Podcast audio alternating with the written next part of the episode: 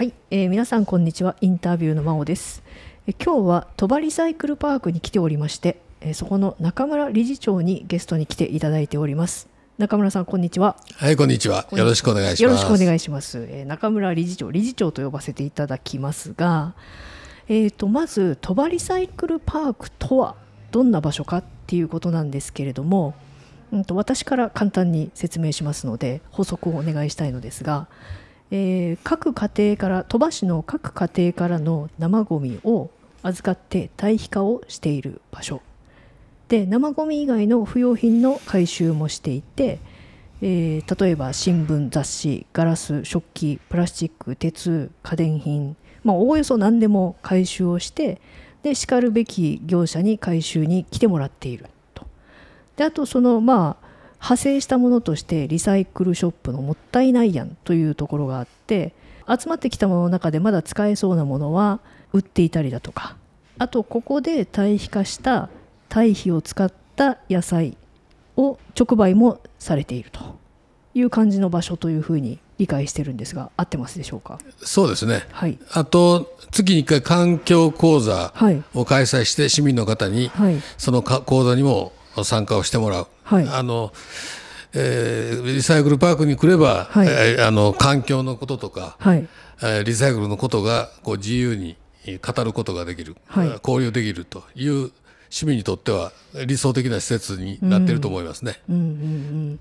あのこの敷地の場所なんですけれどもまず敷地の広さがですね結構どのぐらいの広さって言えばいいんですかねえー。30メーター30メーターですから900平米ぐらいです。あ900平米なんですね。でここに堆肥舎っていうのが、えー、と1部屋がこれ3メートル5メートルぐらいですか？そうですね。2.8の3メートルぐらいですね、あ2.8の3メートル。これが今使っているのが10個ぐらいですかね。そうですね。対比者としてはい。独立しとるのが10個です、はい。でもともと作った施設にも対比者があって、はい。今対比の関係で4箇所はい。使ってますから全部で14箇所。うんうん、うん。はい。結構広いんですよね。でまた場所がえその立地っていう意味ですごい便利な場所にあって鳥羽駅があってそこから車で5分ぐらいですかね、そうですね。うん、でその周りに例えば図書館が隣にあったりとかあと市民プールが目の前にあったりとかで結構その便利な場所皆さんが来やすい場所にあるなっていう感じなんですけれどもここはもともとは何だったんですか、はい。あのパークのすぐそこにうん、海がはいはいはい。海沿いですよねあ,、あって海沿いなんですけど、うんうん。その鳥羽市は、はい。えー20年ほど前まではい。飼料を海洋投棄してましてはい。伊勢湾の大きい50海里に海洋投棄をするという時代がありまして、はい。まあ、それが禁止になってはい。飼料の陸上処理に変わったんですが、はいはい。えー鳥羽市が集めた飼料を、はい。その海へえー投棄するためのはいバージ船という船に、はいタンカーに積む中継地をここに作ってありましてはいもうそれが必要なくなったんでその場所に、はいえーリサイクルパークを作ったとこういうことになります。じゃあもともと結構その死尿が集まる場所だからなんつうんですかねまあ匂う施設というか そうですね。そういう感じだったわけですよね。はい。迷惑施設でした。うんうん、まあそうですねはい。言ってしまえばそういうことですよね。でえー、とそうですねでここは働いてる方働いてらっしゃる方っていうのは、まあ、私がお見受けすると結構シニアの方が多いんですけれどもまず何人ぐらいいらっしゃるんですか？今19名。あ19名はい男女比は？えーっとね女性が5名ですね。あはいじゃあ男性が、えー残りの14名でで皆さん結構そのシニアっていうかもう、まあ、なんていうかメインのキャリアは終えられたいわゆる退職された方々っていう印象なんですけれども。60歳以上がうん。17名です。これはその年齢で何かシルバーの人をあえて雇用してるとかそういうことですか？いえあのす労働に当たるかどうかというはい。あの作業になるんですけど、はいはいその労働としては少し賃金が安いので、はい。あの最低賃金を下回ってますから、はい。あの有償ボランティアと位置づけて、はい。あの働いてもらってますので、はい。まあ、労働というか趣味の延長線上みたいな。はい。であのもう定年退職した方が中心ですけど、はい。その方々が何もせずにうちにおるのは、はい。えー忍びないので、まあ暇ですよね。何かしたいなというふうに思って、はい。はい畑の趣味がある方とかはい。が、あのこのリサイクルパークで、はい。えーえー活動するとうん。いうことで非常に皆さんあの生きがいを感じながらうんうん。活動されてますね。いやまさに。あのまあ一緒に教えていただきながら作業を一緒にさせていただいてるんですけれども皆さんそれぞれこうすごくやってることに意義を感じていて誇りがあるというかすごくいいことをやってるんだっていう自負があるんだなっていうのははっきり感じるんですよね。でなかなかそういう場所で働く機会ってあるようでないなと思っていて、まあ、そういう意味でもここでその働けてる人っていう言い方変ですけどすごいラッキーなんじゃないかなっていう気がしています。はい、大体最高で80以上がはい、23人見えますんであそうでした。もう動ける間は来てくださいというふうに皆さんに言ってますので、あそうですか。はい、でそういう場所があって少し小遣いが稼げるとこはうんうんないし、はい自分の趣味も兼ねられるんで、はいあの皆さん生き生きと。活動してますね。で全員じゃないですけれども皆さん自分のご自分の畑もやられていてここの堆肥で野菜も作っていらっしゃってなのでその堆肥の効果っていうのを身をもってこう感じてらっしゃるんですよね。これを入れるとこうなるんだっていう、あの鳥羽はですね、うん。あの海に面してますからはい。か環境に非常に敏感な人が多い。うんうん。で自分たちが、はい。例えば昔あの合成洗剤の反対運動が起こって、はい。えー主婦連あの主婦の婦人会ですね、婦人会の皆さんが頑張って、はいその殺菌力の強い洗剤を流すとはい。稚魚稚貝が育たないとはい。いうことからあの反対運動が起こってはい。非常に関心が、環境に関心の高いうんうん市民の方が多い、ということもあってですね、はい。はい、この有機栽培に興味を持たれる方は多いと思います。やっぱりその漁業とか観光業っていうことにその環境汚染みたいなのが直接的に関係があるっていうことですか？そうですね。もうダイレクトにそのあこれはまずいっていうのが分かるほどはっきり見えるっていう感じなんですか、ね、あの当時というか昔ははい。赤潮の被害はがひどくって、はい。えーもう見るからにはい。夏になって海温水温が上がってくると、はい。あ赤潮がはい。ひ大発生をして、うんうん。見た目も悪いし、はい。魚がす育たずにはい。浮いてくる、死んで浮いてくるみたいな現象も起こってました。最近少し減りましたけど、うんうん今でも少しは発生してますね。あのそもそもこの鳥羽リサイクルパークができた背景っていうのはその辺が大きく関係してるのかなっていうふうに思うんですけれどもこれは市民の方の中からこういう施設を作ろうみたいな希望があったんですか？それともその中村理事長がこういうものを作りたいっていうふうに強く思われてできたんですかね？まあどちらもそうですけどはい。あの三重県がですねはい。あの20年近く前に、はい。あの2005年になるんですけどはい。生ゴミの堆肥化講座というのをはい。あ衣装ケースを使った堆肥化講座というのを主催をしてですね、はい。そこへ鳥羽から5人6人ぐらいが研修受けて受けてに行ってました。はい。で私もあの市の環境課の職員してましたけどもそこへ一緒に研修を受けに行って。はい。それはあのゴミを減らすということと個人的に興味が有機農業に興味があったので、はいはい。ちょうど一石二鳥やなということで参加をその時にして、でそれがきっかけになりました。でその時のじゃあ講座というのはどういう講座だったんですか？あのここの設計も関係してもらった橋本力夫先生が県から要請を受けて、はい。その衣装ケースのえー堆化講座を開いてまして、はい。そこへ鳥羽から何人かいとったというこういう話ですね。まあ私の師匠でもある橋本力夫さんなんですけれどもその橋本力夫さんの講座を受けてでどういう印象を受けられましたか？先ほど言いましたように、まあはい。環境に興味のある方がうんうん。人場多くって、はい。でその参加した56人の方ははい。それぞれの地区の町内会長さんが多くってはい。で家庭菜園をしている方が町内会に多くってはい。もうすぐにあの一生懸命面白そうでうちもやりたいという人がはい。100人を超える人が集まってきたおおすごい。すぐに集まってきて。はいで当時あの環境課にいた私は衣装ケースに穴を開けて網を張るというのを仕事中一生懸命やってましたっていう。そういう世界です。橋本さんのあの一時処理のボックスですよね。そうですね。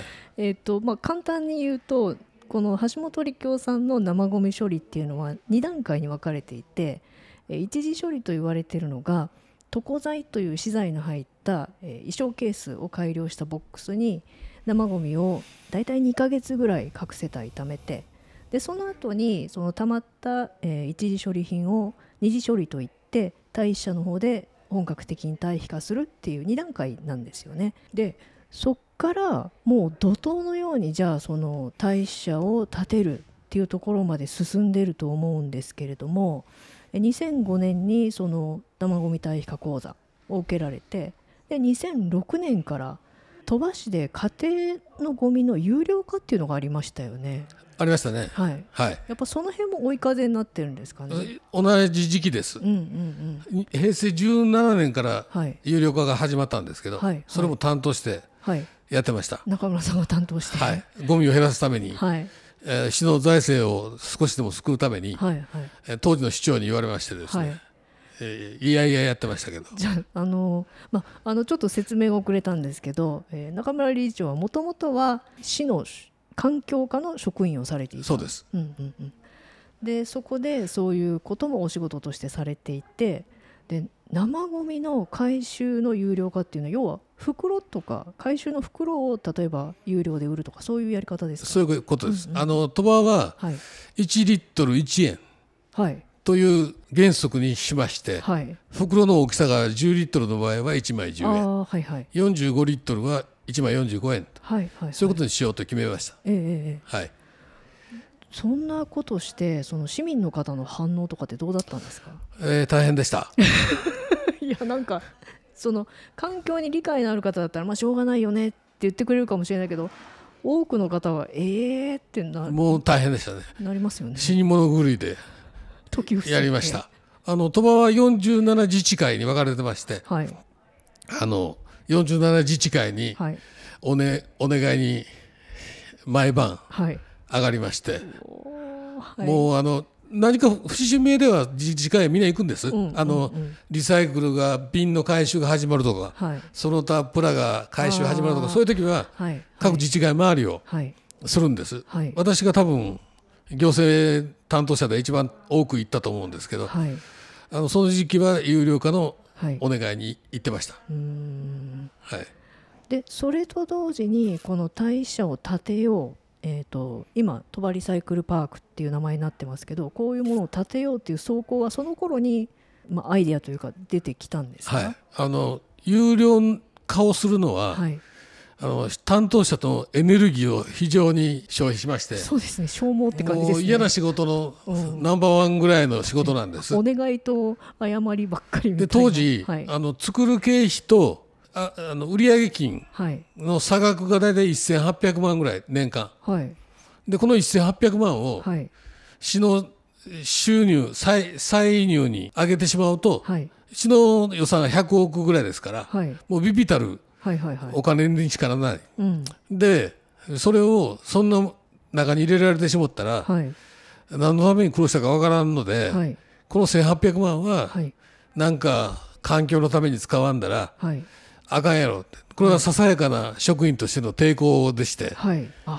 でこの1800万をはい。あの例えばリサイクルパークを作る時とかはい運営をする時にはい。その中から使ってもらおうと。はい。あの基金にしたわけないんですけど、はい。一応名目はそういうことです、はい、ですので、はい。あのその他大勢と一緒にされたらかな。はい。んやっぱり環境を良くするために使ってほしい、うーん。という思いではい。やりました。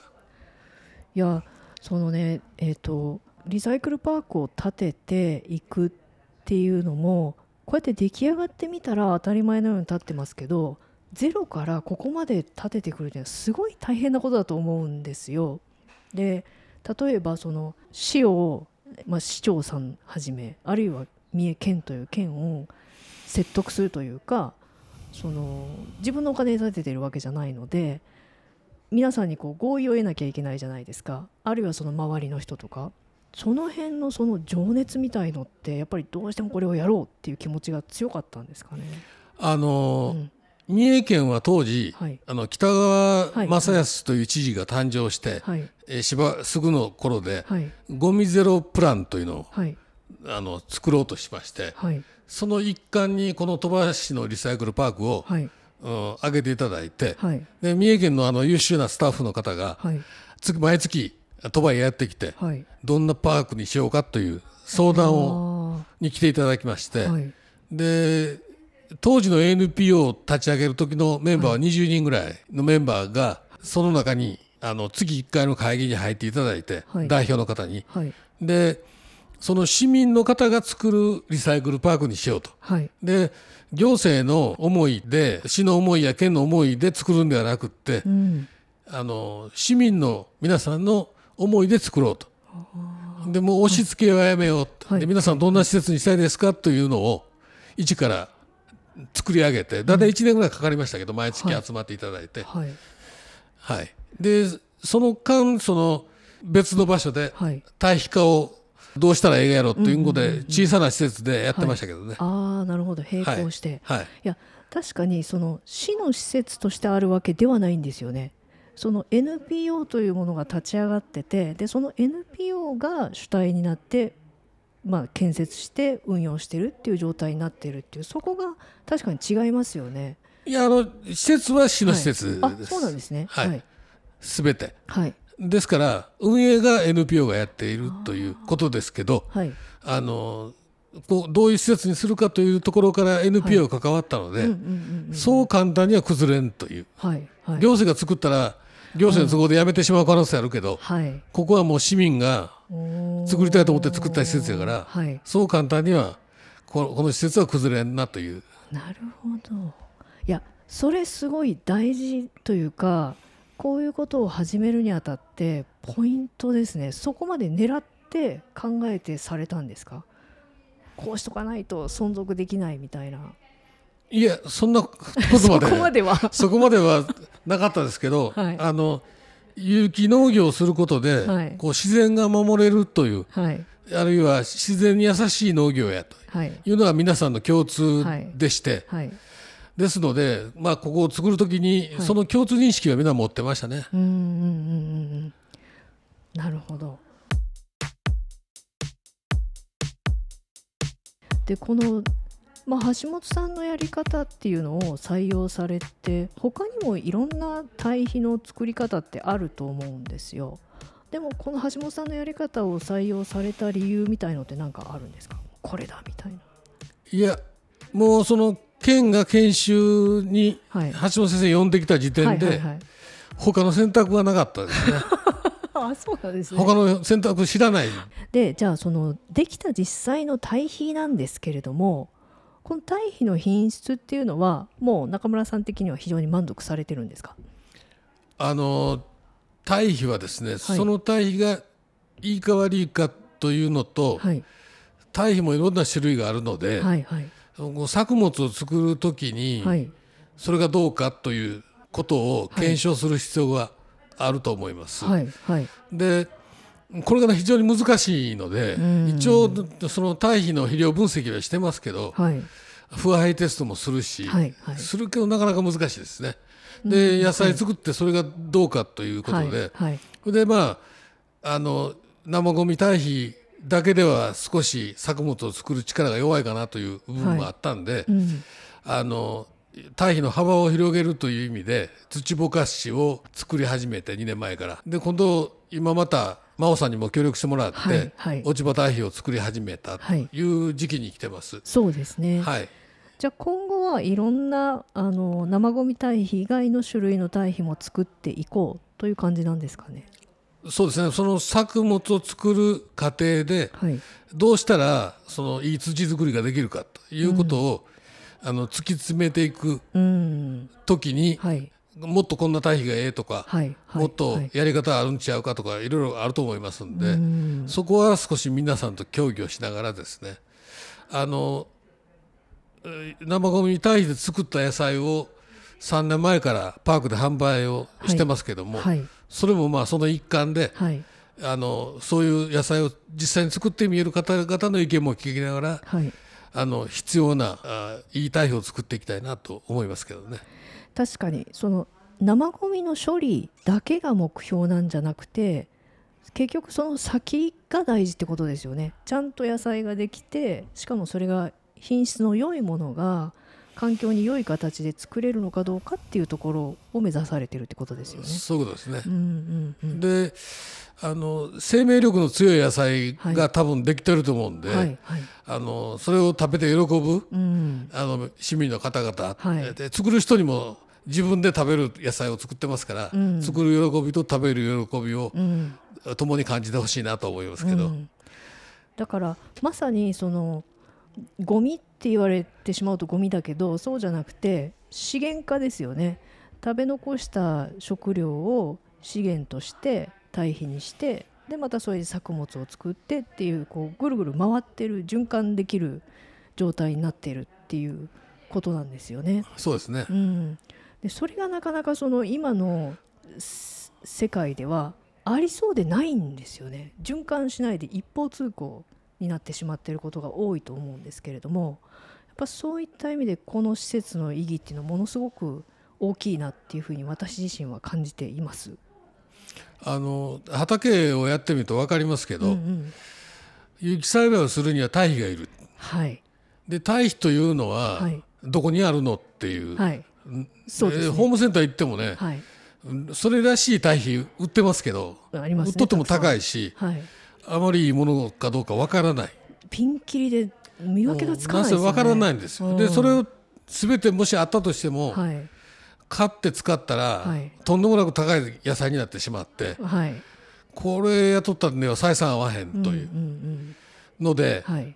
で堆肥をどう手に入れるかはい。っていうことなんです、ですからこういうリサイクルパークのような施設が必要になってくると、うん。で農水省は2050年有機栽培25%言ってますけどはい。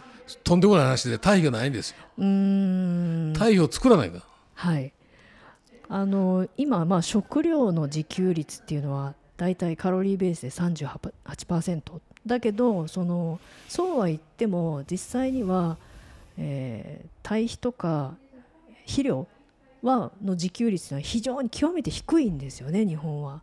そういった意味でもその使えるものを全部使って堆肥にしてで食料に変えていくっていうことはすごい重要なんですけれどもまだそんなにこうスポットが当てられてもいないし実際に行動にも起こされていないっていうところですよね。でこのできた堆肥なんですけれども販売はせずにその生ゴミを提供した世帯に堆肥にして返すっていう形になってるんですよね。そうですね。8割方はそうですね、はい。で今あの3年前から、はい。いやあの日向野菜と呼んでますけど、はい。生ゴミ堆肥の野菜を、えー作ってパークで売る人ははい。14件まではいはい。になりましたんで、はい。あのそういうことにも力を入れていきたいなと。うん。であと売るかどうかという話なんですけど、はい。リサイクルパークとしてその売って儲けるという世界ははいあまり望んでないので、うん。あの広めたいという気持ちは強いんですけど、はい。でうあの肥料登録のための手続きはしようとは思いますけど、はい。今のところまだその手前まではい。で、まあ、止まってましてとにかくまあ,、あの自前であの作ってそれで、た野菜を作る人を育てていく。うん。それを売っていくっていうのが今のところ一番大事かなと思いますけど。あのまあ儲けを出すっていうことじゃなくて NPO ですからどちらかというとその啓発というかそういうことが目的の施設だっていうことですよね。そうですね。うん。廃棄物処理の仕事を、はい。あの行政時代ははい。長年やってまして、はい。矛盾を感じてました。と言いますと？あの日本の廃棄物は、はい。一般廃棄物は、はい。ほとんど燃やす、はいはい。えー燃やせないものは埋める。はい。リサイクルを少しするというはい。パターンで、はい。で鳥羽市は今志摩市と一緒に処理施設を作ってまして、はい。えー鳥羽市と志摩市でなんと90数億のはい。施設を作ったとはい。いうことですけど、それは燃やす施設ですから、はい。もう地球温暖化のえー防止には全然つながらない。悪化にはつながってますけどね。でそういうあの税金をいっぱいかけて、はい。資源を燃やしてなくしてしまうというのははい。非常に矛盾をうん。感じてましたね。で生ゴミさえはい。全て堆肥に変えたら、はい。ゴミは減る。はい。焼却量も減る。はい焼却施設も少なくて済む。はい。でなおかつ食の食の自給にもうんうん。つながっていく、うん。であの動物の餌で飼料ははい。ほとんど輸入に頼ってるみたいなんで、はい。の生ゴミは飼料にもなるんで、うん。そういう世界もはい。堆肥の前に考えるべきかなというふうには思ってましたね、で担当としては。で担当としては施設を作るのは住民の反対運動が非常に強いんではい。できるだけそういうあの世界にはいあのこう舵を切りたいなというふうには思ってましたけど。うーんいや確かに本当にそうですよね。でその通常はだから日本の場合は生ゴミは今焼却されるじゃないですか。で焼いてしまったらそこまでですしさっき理事長がおっしゃった通りサーマルリサイクルっていう解釈もできますけれどもその熱に変換してその熱をエネルギーとして使うっていうこともあるんですけどもそうは言ってもどうなんですかね？その辺はどう思われますか？あのサーマルリサイクルってサーマルリサイクルがはい。あのエネルギーのこう100%の回収につながるならいいけどはい。多分1割10%もないぐらいしかはい。熱の回収にはつながってない。その10%っていうのは何に対しての10%あのゴミを燃やしたら、はい。カロリーを、ね、何カロリはい。ー消化したとか、そういう世界ですから、はい。熱をエネルギーに変えるっていうのが、はい。サーマルリサイクルで発電をするとはいいうはいことですけど、はい。ほとんどの熱ははい。大気に飛んでいくということです。でゴミを燃やすとガスにな,、はい。なって CO2 とはい。その他のガスになって飛んでいく、はい。熱も飛んでいく。はい。残るのは焼却灰はいでその焼却灰は今埋め立てです。はいはい。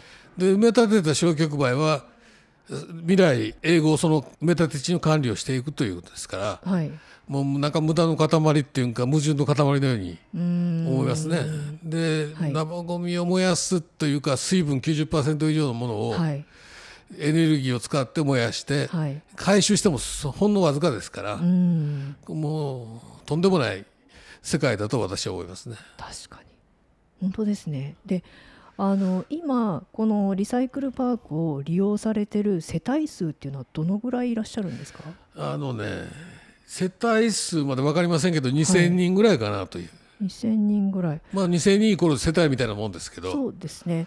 あのこのリサイクルパークの面白いシステムとしてドライブスルーになってるんですよね。車で来てそのいろんな不要品を置いてったり生ゴミの一時処理品を置いてって、まあ、ぐるーっとこう車で回っていくみたいな感じなんでだから大体1日に670組ぐらいですか？年間2万4千人ぐらいですからはい。1日大体80から100ぐらい。あそんなに来るんだ。休みありますからね。あそうかそうか。はい、で2000人が、はい。あ月に1回か2回来ると大体そのぐらいの数になるんかなという。う。そうですね。あのここに一日いて結構ひっきりなしに車が入ってきてで皆さんいろんなものをこう置いていかれるっていう感じなんですよね。で私がここでこうまあいて結構ハッとしたことがあってうんと多分家で大掃除かなんかをされてで出てきたゴミとか不要品を一気にここに持ってこられる方が来た方がいらっしゃってでもどうにもならないような汚いものっていうか例えば発泡スチロールもものすごい汚い埃をかぶったものがあってでそれをここのスタッフの方がこれはちょっと引き取れませんとでここはゴミ捨て場じゃなくてリサイクルをする場所なんですっていうふうにおっしゃった時に結構ハッとしたんですよね。その意識の違いというか搬入してるものはゴミを捨てに来てるんじゃなくてあくまでもリサイクルをするために持ってきてるんですよっていうそれがここのその場所の意義なのかなっていうふうに思ったんですけども。はい、はい。その通りです。その通りですよね。あのはい。市民の方はうん。ゴミを捨てるという意識が少しあって、はい。例えばペットボトルがはい。洗ってない、うんうんうん。あのアルミ缶持ってきたけどアルミ缶の中が、はい。あの油水でなくって、はい。まだ酒の匂いがするとかね、はい。そういう意識の方が結構見えますけども、はい。あのそうでない処分するということよりは、はい。リサイクルをしてまだ再利用していく。はい。そういう意識になってほしいなという気持ちであの市民の方とあの対話してますけどね。うん。であの鳥羽市が回収するリサイクルごみのはい。3分の1はここへ自動的に集まってくるので、おお2000人よりも多いかもしらん知らないですけどはい。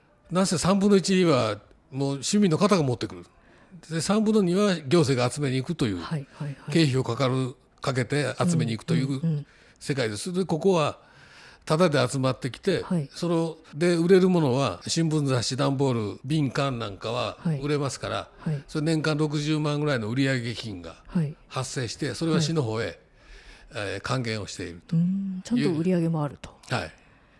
あのまあ、ゴミっていうのを捨てるのってまず使い捨てっていうことについて考えてみた時に使い捨てって便利なようでいて全然便利じゃないなって私自身思っててっていうのは例えば空き缶でも瓶でも全部結局また自分で捨てなきゃいけないじゃないですか。分別して。でそれって結構な手間がかかってるんですよね。でここで見ていてもやっぱりそれを思いますしでここのいいところはえっ、と普通市とか、まあ、県でもですけどゴミ回収してくれる時って月曜日は缶の日です火曜日は鉄の日、えー、とガラスの日ですとかその日にしか出せないじゃないですかでもここだと全部自分の出したいものをその決めた日に自分の来た日に出せるっていうのは便利だと思うんですよね。だそういった意味でも利用する人のその利便性がにまあ、えーまあ、便利なんだなっていうのもありますしであとそのここに持ってくることであるいはここのスタッフとして関わることでゴミ処理っていうものに対しての意識ってだいぶ変わるなっていう気がしてるんですよね。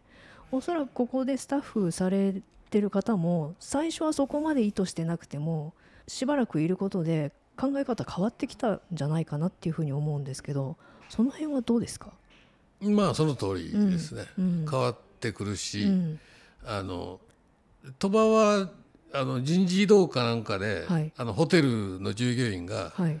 4月頃にえかあの変わっていく方、はい。鳥羽に来る方が見えてはい。でその方はまた一から鳥羽の分別を覚える必要があるので、うんうんうんあの電話で市の方へ聞くとなんか聞くよりはパークへ来てはい。実際に見てはい。教わっていくとなんか分かりやすくっていいみたいな。いや確かにでその指導もできるんで、はいそういう意味では生き生きと指導してますね。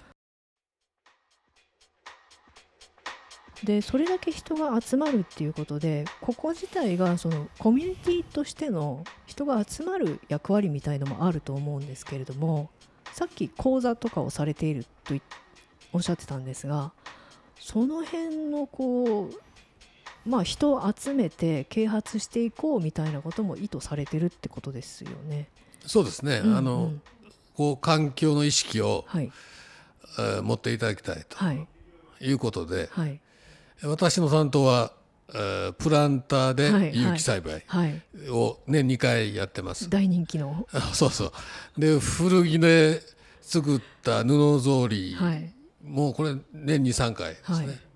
はい。で他にも、はい、安いんですよね、費用が。そうですね、ほとんど実費ですよね、はい、500円とかそういう。プランター講座赤字でやってますけど、はあそうなんですね、い、い、やでもプランター講座私もちょっと出たいなと思いましたね。人気でしょうね、はい。なんか苗とかもく配られてるんですよ苗ねと種種でやる場合10月は種ですね。おー。5月は夏野菜ではい苗を渡します。おーその苗は中村理事長がはい。ご自分で？種から作ります。あのはい。育苗土っていうかはいはい。培養土も作るんで、あここの堆肥を使って、はおおい、でそれを使っってはい。プランターの土作りしたりはい。あのポットにはい。種を入れる時の培養土もそれにしてますね。はい。はい、ちょっとこう時間軸を古くしてみたいんですけれども、うんそもそも中村理事長は多分その就職されるぐらいの時からもう環境意識みたいのがあったっていうふうに前おっしゃってたんですけどその環境意識が高い人が多い世代ではないじゃないですか。言い方が変か。いや少ないそれはちょっと分かりませんんけど、うん。私は中学生の頃に。それは何かきっかけがあったんですか、水俣病ですねちょうどその中学生の頃、はい。えーですから今から50年まあ66歳ですので、はいはい。えー50年以上前の話中学校の頃にはい。原因がわからない水俣病が、はい。あのー非常にこうニュースになってまして、はい。で三重県はあー四日市のはい。喘息の問題もあってですね、はい。この高度経経済成成長のはい。高度経済成長の時代に起こった問題がちょうど騒がれる時代でしたね。うん。ただ一般市民があのそそれにこうなんちゅうか特化するっていうかはい。こだわっていくということは少なかったか分かりませんけど、うん。はい。はい、私はなんか物心ついた頃にそういうことがこう気になった、気になる。えでも例えばその15歳の時に周りの人でそんな話してる人います？いませんでしたね。その親御さんとか周りの大人ですら何も言ってないなかなかそんなこと話さないと思うんですよね。そこに関心を持つっていうのがすごく私は面白いというか何なのかなって思っそれはもうたりするん分からないよですね。なんか気になってしょうがなかったって。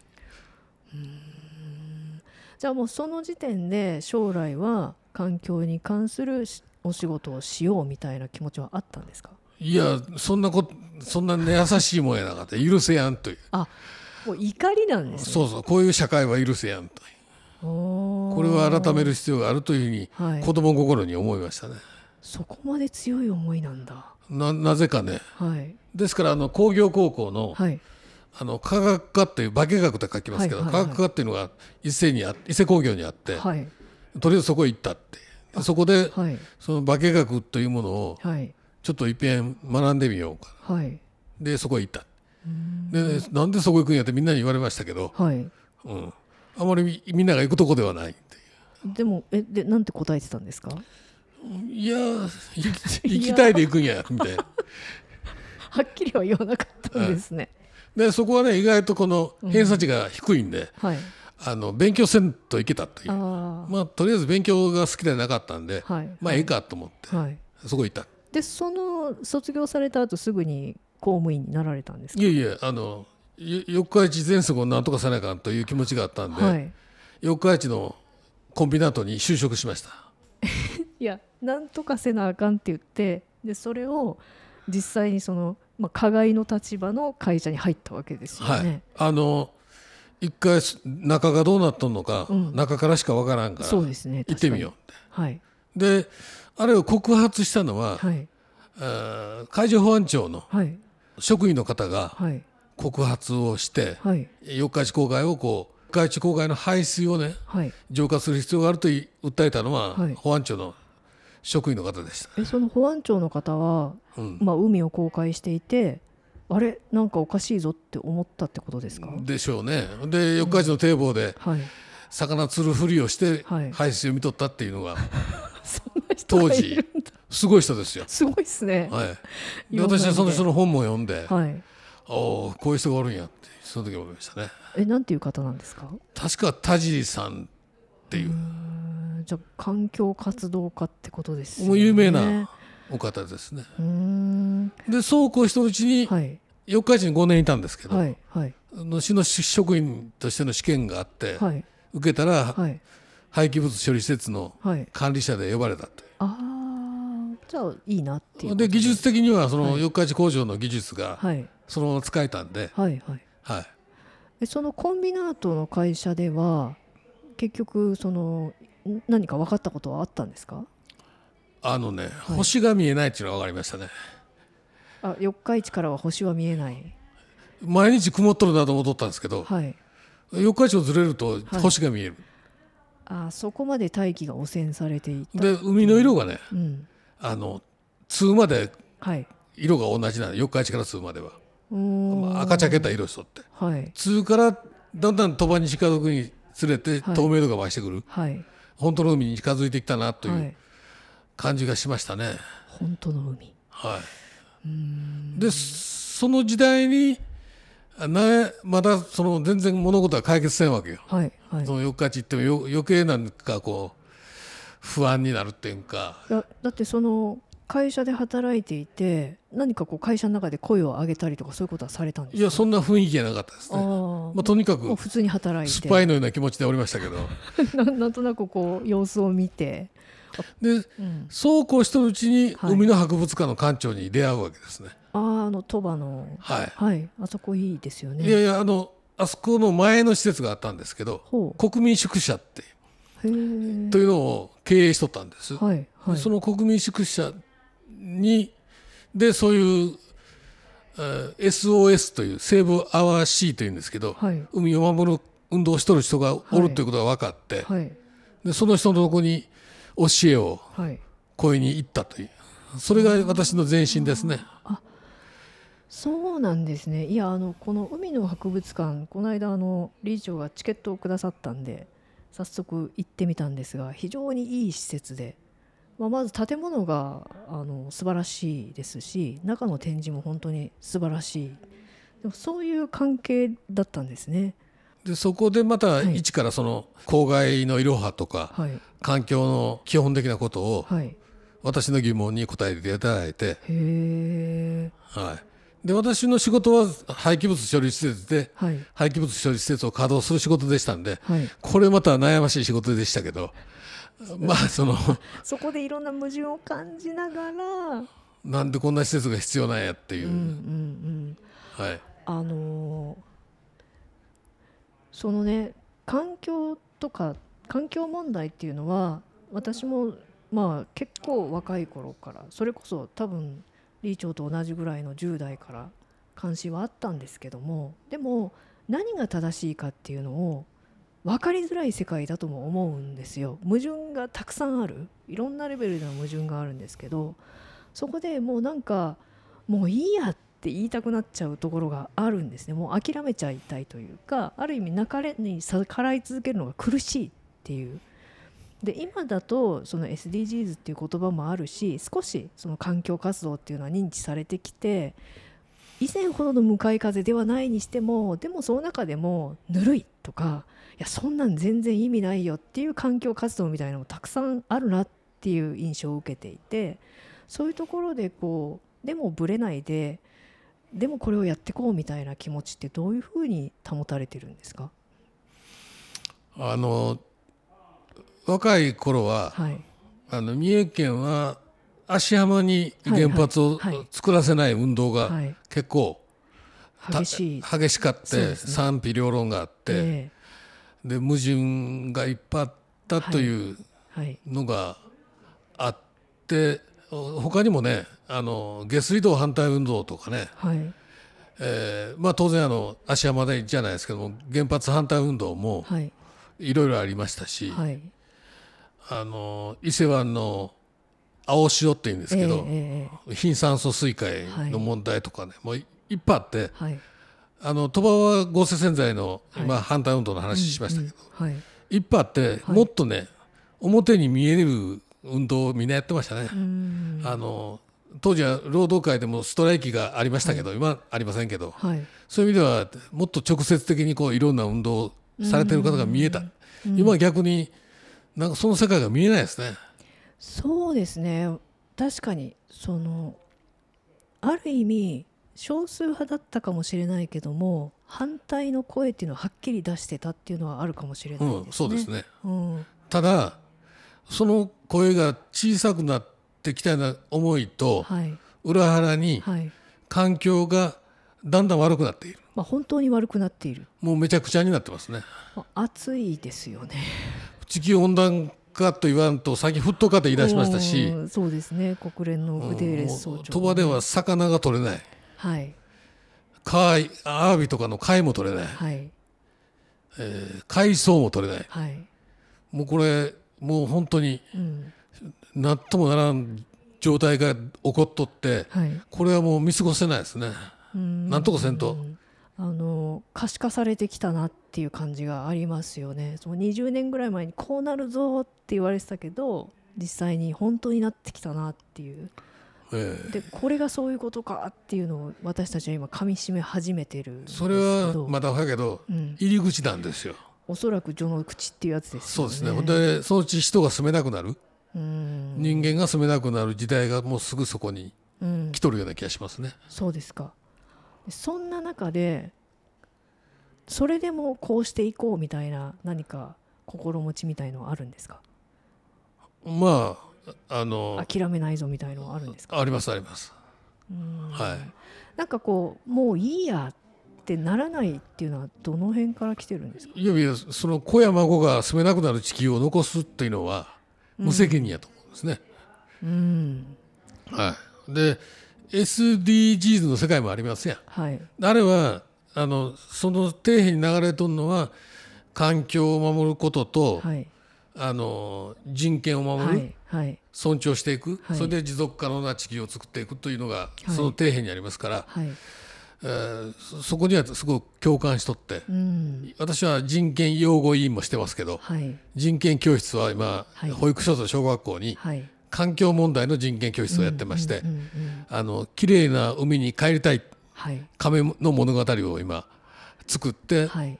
あの上演が始まったところです。うんうんはい、あの以前理事長とお話ししていてで環境問題は人権問題であるっていう言葉をまあ聞いた時にそうだって私もそう思っているのででもその辺は環境問題は人権問題だっていうのはその個々の幸せ個人の幸せっていうのはやっぱりその自然環境によるところが大きいっていうことなんですかね。うん、まあそういう言い方もできるけど、はい。あのー人間同士がはい。平等になって、はい。人間を大事にするというのは、はい。あの人間だけの話ではい。なんかそのもっとはい。他に優しくす,、ね、するとこがあるやろと思うんです。はい。で私らが生きているのは、はい。あの命を食べて生きとるという、はい。野菜もそうですし、はい。魚もそうですしはい。動物の肉も、はい。それがないと生きていいけないのうに、んうん。人間だけ守っとったんではこれ調子悪いと。はい。やっぱり生きとし生けるものをが一緒に住めて初めてはい。あのいい地球やとはい。あるあるいは我々の命を守るためにも自然を守る必要があるというのが簡単に言うとそういうことやと。それで子供らに、はい。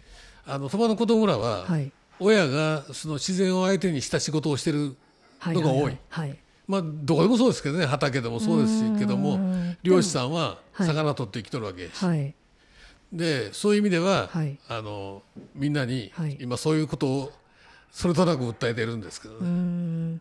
まあ具体的にそのえーその自分の生計にも関わってるってことですよね。例えば漁師さんは魚が取れなかったらもう収入がないし畑がなかったらやっぱり農業もできないしとかそういうことですね。うん。なるほど。はい。ありがとうございます。ではあの最後に今後取り組んでいきたい方向性みたいのがあればお聞きしたいんですけれども。あのリサイクルパークがはい。一つあったらいいというもんではないと思うんです。うん。日本のどこへ行ってもはい。こういうものが必要やとはい。思うんです。はい。で鳥羽市は今島市と一緒に廃棄物処理施設を作ってますけどはい。もう次の施設を建て替える時はうん。もうそんなとこには行くなというはい。はい。もうパークをたくさん作ったらええやんっていううん。提案をしてまして、はい。まあ、なるべくこの自然に負担をかけないはい。そういう廃棄物処理政策をうん。作っていかなあかんよということは常々あの市の幹部の皆さんに言ってますんで。うんはい。でそれとは別に、はいあのこういうことをもっと広め広めていきたいはい。というふうには思います。はい。えー、中村理事長、今日はどうもありがとうございました。ありがえありがとうございました。とうございました。